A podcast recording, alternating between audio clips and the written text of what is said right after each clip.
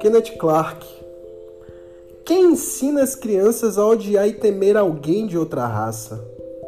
Aos três anos de idade, a criança tem consciência das raças e já começa a formar preconceitos.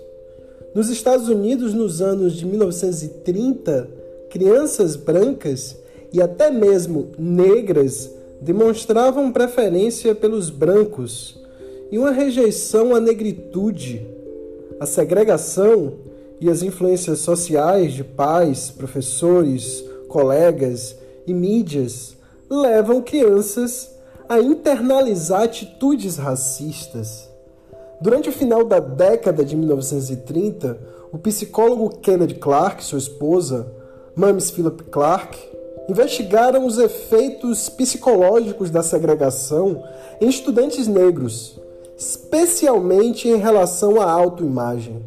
Criaram um teste da boneca para indicar a consciência das crianças com referência às diferenças raciais e suas atitudes subjacentes em relação à questão racial. O casal trabalhou com crianças entre 3 a 7 anos de idade e usou quatro bonecas, todas de aparência idêntica, exceto pela cor de pele, que variava de branco a marrom escuro. As crianças demonstraram uma consciência inegável da raça, ao identificar corretamente as bonecas pela tonalidade de pele, tendo também identificado as bonecas que mais se pareciam com elas. Para investigar a atitude delas em relação à raça, Clark pediram a cada criança que apontasse a boneca que mais gostava ou com a qual gostaria de brincar. Qual tinha uma cor bonita e qual era feia. O resultado foi preocupante. As crianças negras apresentaram uma clara preferência pelas bonecas brancas e rejeitaram as negras.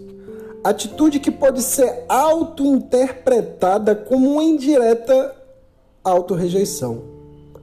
Convencidos de que isso era relevo da tendência infantil de absorver os preconceitos raciais da sociedade e depois internalizar o ódio os Clark, formularam a importante questão: quem ensina as crianças a odiar e temer alguém de outra raça?